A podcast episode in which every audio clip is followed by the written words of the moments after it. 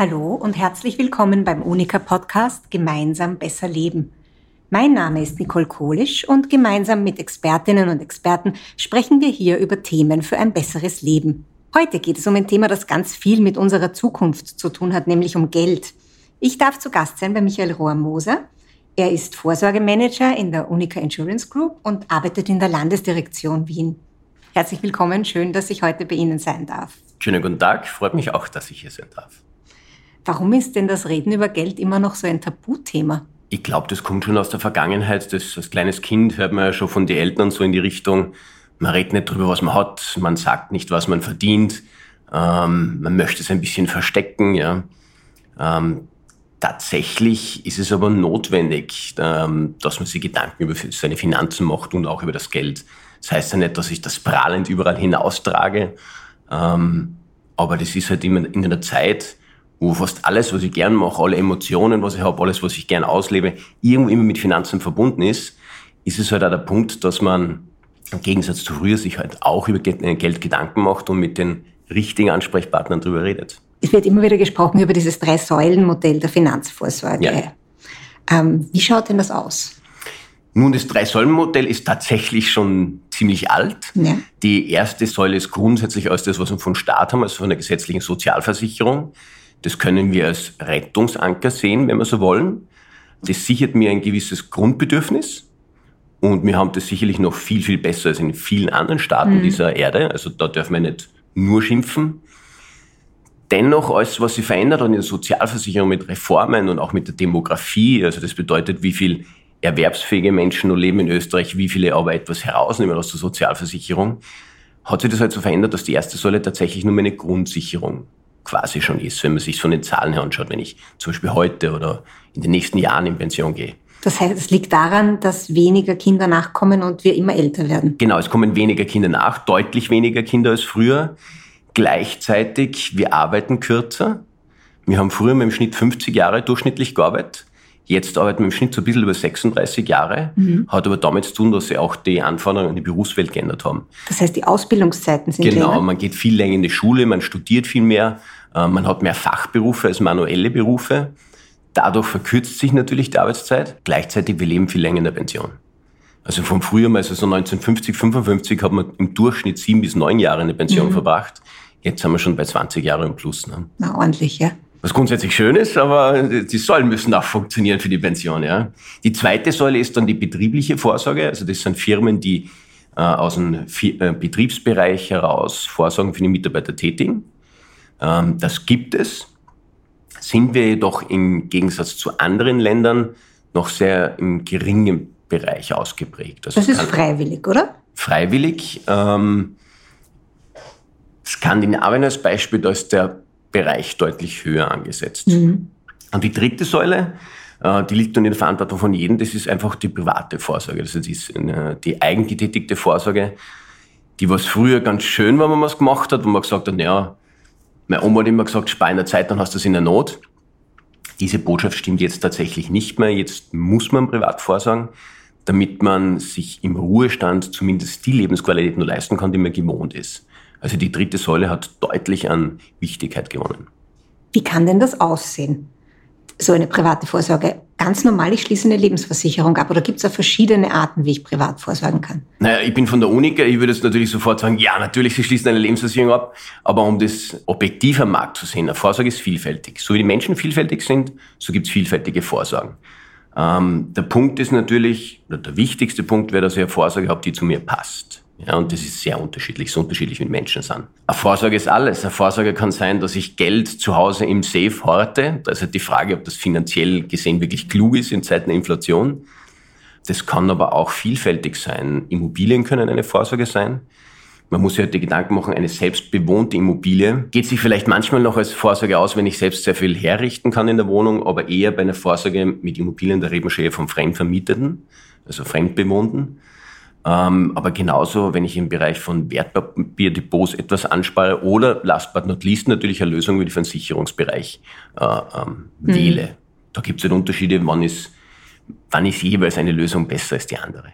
Das ist ja so, Sie haben jetzt angesprochen, das ist von Mensch zu Mensch verschieden. Ja, sehr verschieden. Jetzt ist es aber so, dass ich mich ja als Mensch auch ändere. Also ich habe Zeiten in meinem Leben, da fällt es mir leicht, was auf die Seite zu legen. Dann gibt es Zeiten, da kann ich überhaupt nichts auf die Seite legen im Monat.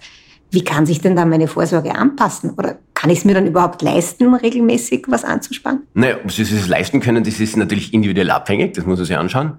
Ähm, idealerweise wählt man natürlich eine Art der Vorsorge, die flexibel ist. Also so flexibel, dass ich auf meine unterschiedlichen äh, Lebensumstände, die was sich natürlich ändern, anpassen kann. Ähm, es gibt Vorsorgen am Markt, die relativ starr sind.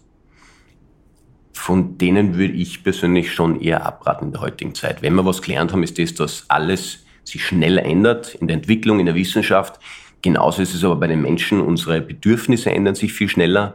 Und deswegen denke ich, es ist schon wichtig, dass man Vorsorge hat, die sich an den Kunden anpasst. Kunden anpassen heißt einerseits von der Prämie, dass wenn es jetzt eben eng ist im Börsal, dass zum Beispiel dass sie die Prämie reduzieren kann oder mhm. sogar mehr aussetzen.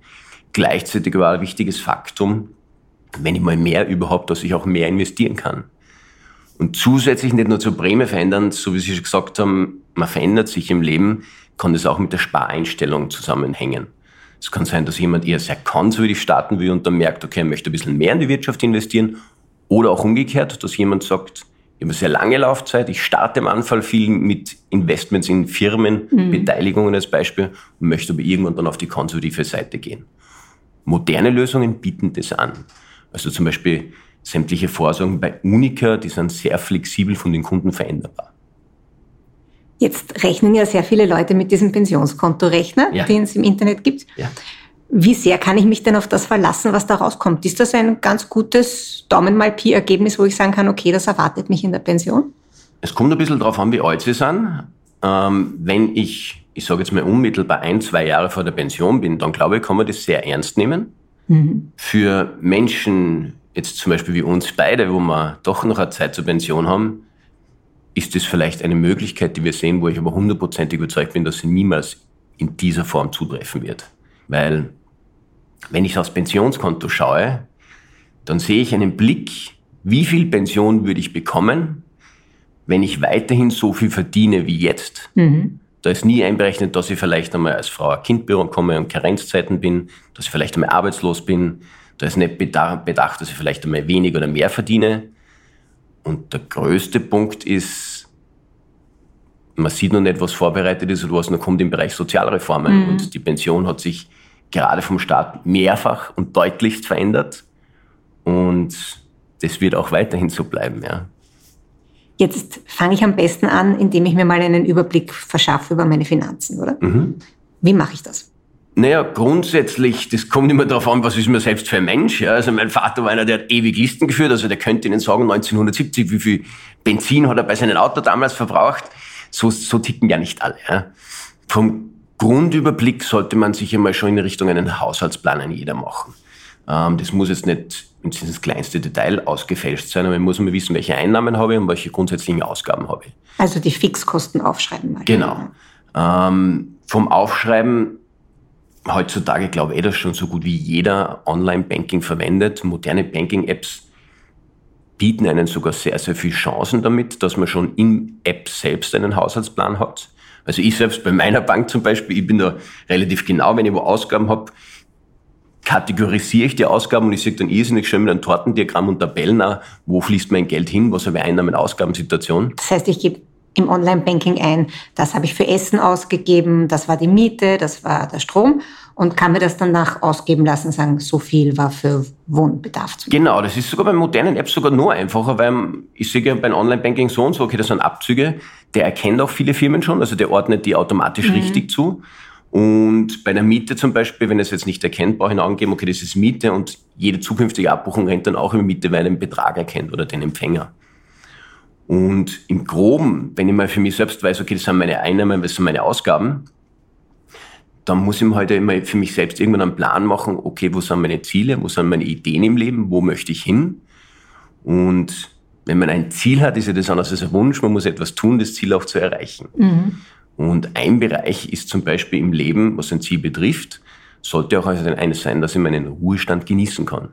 Und damit ich meinen Ruhestand genießen kann, muss ich den eben auch planen. Das heißt, ich schaue mir dann an, was sind, wie gesagt, meine Einnahmen, was sind meine Fixkosten und was mache ich dann? Dann orte ich irgendwo ein Einsparungspotenzial oder? Das ist unterschiedlich. Also es, es gibt ja Leute, die sind in der glücklichen Situation, dass sie so und so mehr verdienen, als sie ausgeben. Ja. Da kenne ich niemanden. Kennen Sie niemanden? Also tatsächlich habe ich schon kennengelernt, so soll es nicht sein. Ja. Ähm, gleichzeitig ist es ja so, dass man oft Sachen ausgibt, was man nicht unbedingt benötigt. Und wenn man sich einen gewissen Betrag auf die Seite legt, tut man das nicht einmal weh. Ja. Kommt aber natürlich ganz stark auf die Situation der Kunden drauf an. Ich bin natürlich in Haushalten gewesen, wo es sehr, sehr eng ist. Das auch schon. Ähm, oft hilft aber so ein Haushaltsplan, wenn man kommt auf Sachen drauf, wo man gar nicht gewusst hat, dass man sie ausgibt. Also ich habe Kunden gehabt, die als Beispiel einen Handyvertrag gehabt haben, wo sie laufend zahlen und die sind ihnen nicht einmal aufgefallen. Oder sie haben einfach irgendwas sonst Abos, wo sie eigentlich gar nicht mehr, wo sie ihnen das gar nicht mehr bewusst waren, dass sie das zahlen und sie es gar nicht mehr benötigen. Also mit einer gewissen Recherche was natürlich jetzt nicht sexy klingt, ja, wenn ich jetzt sage, ich muss jetzt meine Finanzen durchgehen, ich muss schauen, wo zahle ich was, das ist ja nicht das, was einen wirklich Spaß betreibt. Aber wenn man dann draufkommt, dass man vielleicht das eine oder andere besser ordnen kann und ein bisschen mehr finanzielle Freiheit gewinnt, lohnt sich das mitunter auch. Das heißt, ich check mal einfach alles durch, wo fließt mein Geld hin, ohne dass es mir auffällt. Ich muss jetzt gar nicht unbedingt auf, weiß ich nicht, den Coffee to go verzichten, sondern ich schaue, wo habe ich unnötig viel, sage ich jetzt mal, Online-Zeitungen, Zugänge abonniert und misste mal dort aus, wo es mir nicht wehtut. Genau. Ich meine, es ist ja nicht so, dass wir Sparfüchse werden sollen und das Leben nicht mehr genießen, weil wir leben ja jetzt. Also der Coffee to go sollte unbedingt bleiben, ja. Mhm. Ähm, aber jeder Mensch oder fast jeder Mensch, wenn man sich das selbst anschaut, wir kommen dann schon auf Sachen drauf und merken, hey, da zahlen wir eigentlich seit Jahren was, was wir gar nicht benutzen, was wir gar nicht tätigen. Das geht auch so weit, ich meine, ich selbst gehe gerne ins Fitnessstudio und finde den Sport wichtig, aber ich habe unzählige Kunden gehabt, die seit Jahren Fitnesscenter-Gebühren zahlen und das Fitnesscenter nicht besuchen. Mhm. Und da stellt sich die Frage, klüger wäre natürlich, sie würden das Fitnesscenter besuchen. Ich wollte gerade sagen, ja. im Sinne der Vorsorge ja. wäre es schon gut. Ja, also klüger wäre es, wenn Sie das Fitnesscenter besuchen, aber wenn Sie aus irgendeinem Grund zum Beispiel sagen, es gefällt Ihnen nicht oder es taugt Ihnen nicht und Sie machen Sport zum Beispiel in Freien oder sonstiges, mhm. ähm, dann sind halt das auch Sachen, wo man sieht, okay, ich zahle für etwas, was ich nicht nütze. Ne? Es macht ja auch was mit meiner Psyche. Es ist ja auch eine Frage von Selbstwirksamkeit, wenn ich das Gefühl habe, das Geld zerrinnt mir nicht zwischen den Fingern, sondern ich weiß sehr konkret, wo es hingeht. Und ich kann mir auch sagen, das gebe ich bewusst aus, obwohl das vielleicht jetzt über meinen Verhältnissen ist, aber es passiert mir nicht, ich treffe diese Entscheidung bewusst. Ich glaube, dass das die meisten Menschen sogar selbst erlebt haben schon, also mhm. ich selbst auch. Das ist bei mir in jungen Jahren, habe ich mir nicht sehr viel Gedanken über Finanzen gemacht, komme aus einem tollen Zuhause mit tollen Eltern, mir ist immer gut gegangen, dann fangst du mal arbeiten an, da verdienst und fühlst dich eh wie ein Kaiser, weil du verdienst viel mehr, das hast du vorher nicht gehabt. Und irgendwann kommst du mal drauf, okay, dann, äh, so viel verdiene ich noch nicht am Start meines Lebens, habe durchaus mittlerweile ganz schön viele Ausgaben. Und dann sind die Momente, wo es vielleicht eng ist finanziell. Und jeder, der was das selbst kennt, wenn es einmal so eng ist oder ich habe jetzt nicht mehr viel Geld zum Ausgeben oder gar keins mehr, fühlt man sich nicht wohl. Mhm. Ja, natürlich psychische Belastung. Wenn ich dann das grundsätzlich eher als uncoolende, uncool wirkende äh, äh, Ding mache, dass ich sage, ich ordne jetzt meine Finanzen, ich schaue jetzt auf das, was ich ausgebe und einnehme, und investiere in das Zeit, ist es aber so, dass im Nachhinein, wenn man sieht, das hat funktioniert, wenn man die ersten Erfolge feiert dadurch, ein irrsinnig gutes Gefühl. Das ist das Gleiche, wie wenn man unbedingt abnehmen möchte, ja, und man zehrt über Jahre hinweg und sagt, das funktioniert nicht, und irgendwann geht man es an, und man sieht dann die, die ersten Erfolge, wo man natürlich mhm. am Anfang Energie hineinstecken muss, ist ja nicht einfach, aber man sieht dann die ersten Erfolge, das ist ein total tolles Gefühl. Und das Gleiche ist, gilt natürlich für den Bereich, wenn ich selbst Verantwortung übernehme für meine Finanzen. Jetzt Gibt es so eine Daumenregel, ab wie viel Euro im Monat es denn sinnvoll ist, für die Pension vorzusorgen? Also der Coffee to go in der Woche kostet mich jetzt, sage ich mal, 4,50 Euro. Wenn ich 4,50 Euro in der Woche zur Seite lege, dann komme ich auf 17 Euro im Monat, 18 Euro.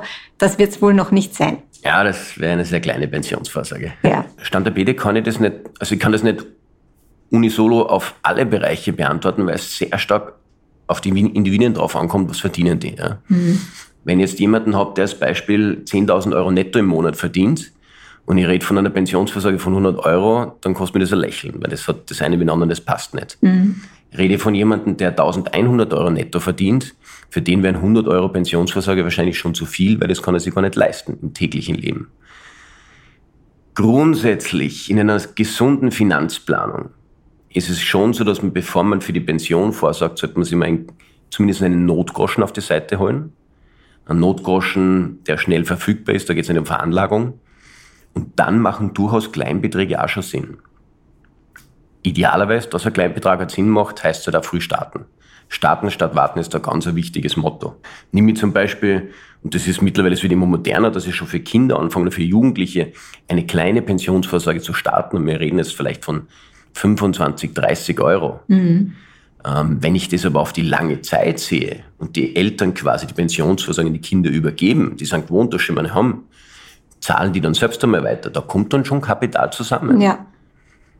Bin ich natürlich jetzt 57 als Beispiel und ich habe noch gar nicht vorgesagt, ja, dann wäre ich mit 25, 30, 40 Euro nicht so weit hüpfen. Aber jetzt wollen wir natürlich nicht die Hörer und Hörerinnen frustrieren, die 57 sind. Was können die denn machen? Gibt es einen Punkt, wo man sagt, ja, tut mir leid, jetzt ist es zu spät oder kann ich auch in jedem Alter noch irgendwie was für meine Finanzen tun? Grundsätzlich kann man in jedem Alter was für seine Finanzen tun, natürlich. Wenn man schon die, den früheren Einstieg verpasst hat, dann muss man sich halt so drehen nach dem, was einem selbst möglich ist. Prinzipiell, wenn ich jetzt im Bereich von 57, 58 bin und habe noch nicht vorgesorgt oder zu wenig vorgesorgt, dann wäre es halt klug, wenn man natürlich Investmentlösungen findet, die einen nicht irrsinnig lange binden. Ja. Mhm. Ähm, also es gibt ja schon Lösungen, wo man vielleicht jetzt dann 15, 20 Jahre gar nicht herauskommt oder nicht zum Geld kommt. Das würde dann nicht mehr ganz passen zu der Alterssituation mhm. und zur Möglichkeit, wann greife auf mein Geld zu. Aber natürlich in jedem Alter kann man sparen. Wir sehen ja bei der Unicad zum Beispiel, dass deutlich ältere Personen schon immer nur eine Spargedanken haben. Also es endet nicht bei 57 also oder 60 oder 65 mit einem Kunden mit, mit 70 Jahren als Beispiel auch sagen, okay, aber Kapital zur Verfügung, das ich jetzt nicht brauche und das möchte ich halt veranlagen. Mhm.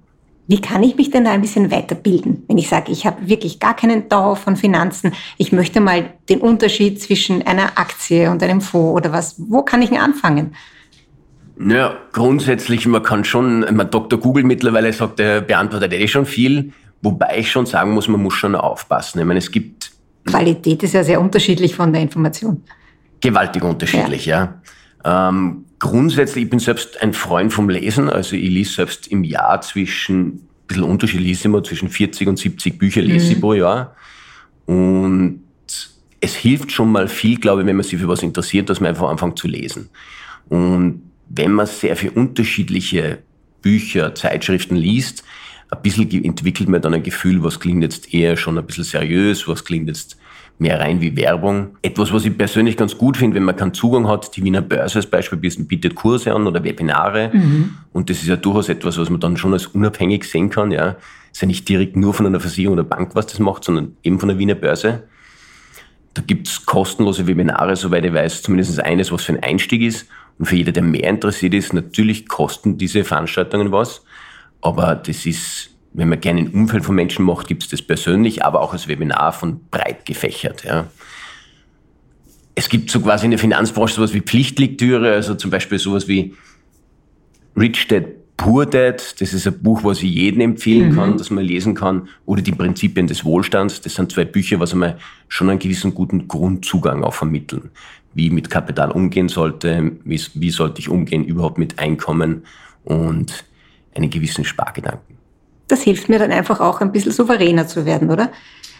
Definitiv. Also wenn ich selbst mich überhaupt nicht für ein Thema interessiere und lege das immer in eine andere Hand und ich lege das nur in die Hand eines Beraters, dann muss ich halt das Glück haben, einen sehr guten Berater zu haben, mhm. der genau das, den richtigen Punkt für mich trifft.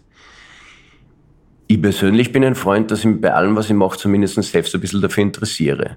Und empfehle ich auch jedem Menschen zumindest ein bisschen Interesse für die Sachen, was man tätigt oder kaufen will, auch von selbst zu haben. Weil man dann schon auch sehr schnell erkennt, wen haben wir gegenüber. Ja, das wäre meine nächste Frage gewesen. Stichwort Berater. Es gibt ja gerade im finanziellen Bereich kann man ja sehr daneben greifen. Wie erkenne ich denn, ob mein Gegenüber vertrauenswürdig ist oder auch nur zu mir passt? Ja, ob er zu mir passt, das glaube ich, dann hat sehr viel, spielt eine große Rolle, was einfach mit der Chemie ist. Mhm.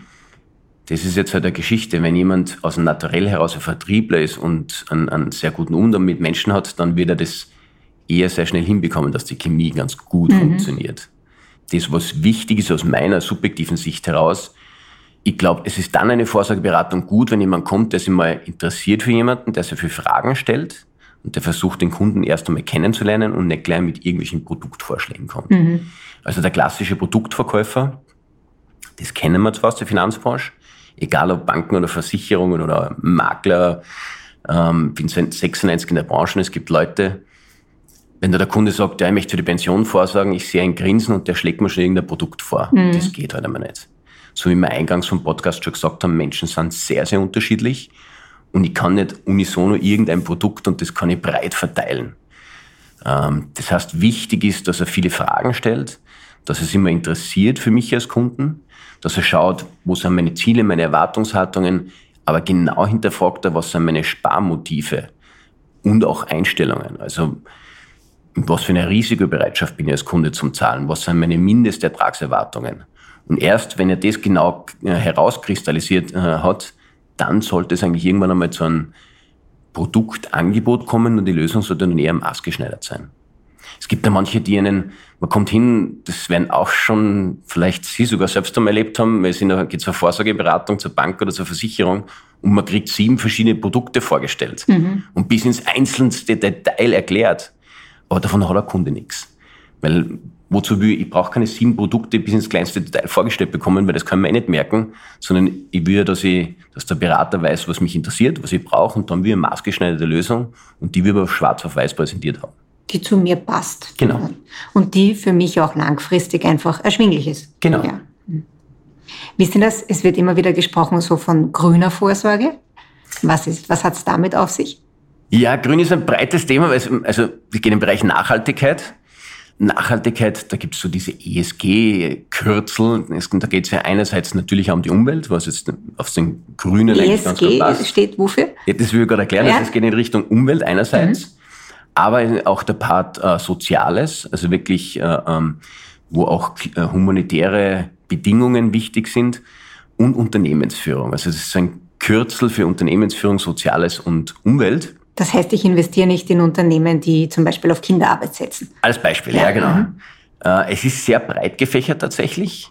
Ich denke, wir sind hier noch in den Kinderschuhen am Start. Das Ganze hat einmal, so wie typisch in EU natürlich, in Brüssel gestartet. Das hat einmal mit, einem, mit, einem, mit 17 globalen Nachhaltigkeitszielen hat es gestartet und ist dann halt so weit gegangen, dass bis zu einem Klimaschutzgesetz gekommen ist. Ein Pariser Klimaabkommen ist mhm. vielleicht auch ein Begriff. Grundtendenz ist, dass man halt hier grüne Fonds schafft und jeder Anbieter hat ja auch schon Lösungen. Es werden aber deutlich mehr werden in den nächsten Jahren, weil es ein Trend, der gekommen ist, um zu bleiben, wo halt einerseits Umweltziele verfolgt werden, zum Beispiel, dass man zwingend versucht, ja, den Anstieg des Klimaanstieg, also den Klimaanstieg, dass man den reduziert. Mhm. Dass man im Bereich der Umweltverschmutzung, Biodiversität, also Artenvielfalt äh, darauf achtet eben aber auch Unternehmensführung, keine Kinderarbeit, keine Korruption. Und das sind dann einfach Investitionen, die was ein Siegel dafür haben, dass genau nur in Investitionen getroffen werden, die was das auch erfüllen. Beziehungsweise wenn eine Firma dementsprechend nicht nachhaltig wäre, dass man die dann auch ausschließt. Mhm. Das ist ganz einfach ein Versuch, den Kapitalfluss auch dorthin zu steuern, für etwas, was unserer Erde oder unserer Umwelt mehr hilft.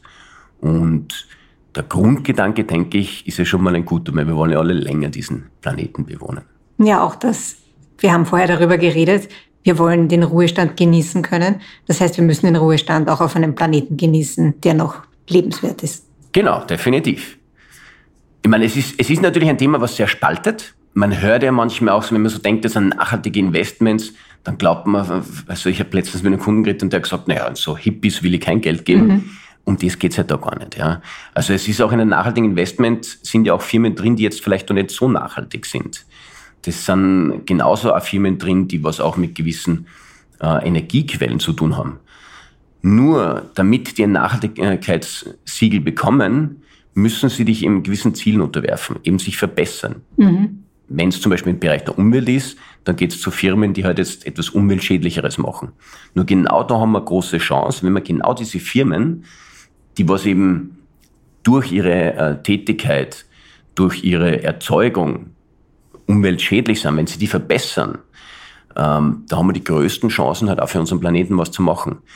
Das heißt, wenn man von einem Nachhaltigkeitsfonds redet, findet man die eine oder andere Firma natürlich drin, die wo man jetzt noch nicht als das schönste Öko-Unternehmen sieht, nur die unterwerfen sich ganz strengen Zielen und Maßnahmen und verbessern damit natürlich ihren äh, äh, Schadstoffausstoß als Beispiel. Das heißt, ich kann mit meiner Vorsorge auch konkret einfach steuern. Definitiv. Kapit Heutzutage geht alles um Kapital und wenn das Kapital gesteuert zu Unternehmen geht, die sich eben auch einsetzen dafür, dass die Umwelt besser wird oder geschützt ist, ähm, tue ich selbst mit meiner Vorsorge sogar was Gutes für die Umwelt. Na gut, das ist ein hoffnungsvoller Gedanke. Ich denke, das ist ein Gedanke, mit dem man den Podcast auch ganz gut beenden kann. Dann sage ich danke für die Information und ja, werde jetzt mal nach Hause gehen und meine unnötigen Abonnements durchforsten, ob ich mich von einigen davon trennen kann. Danke für den Tipp. Ich habe mich sehr gefreut. Schönen Tag wünsche ich auch.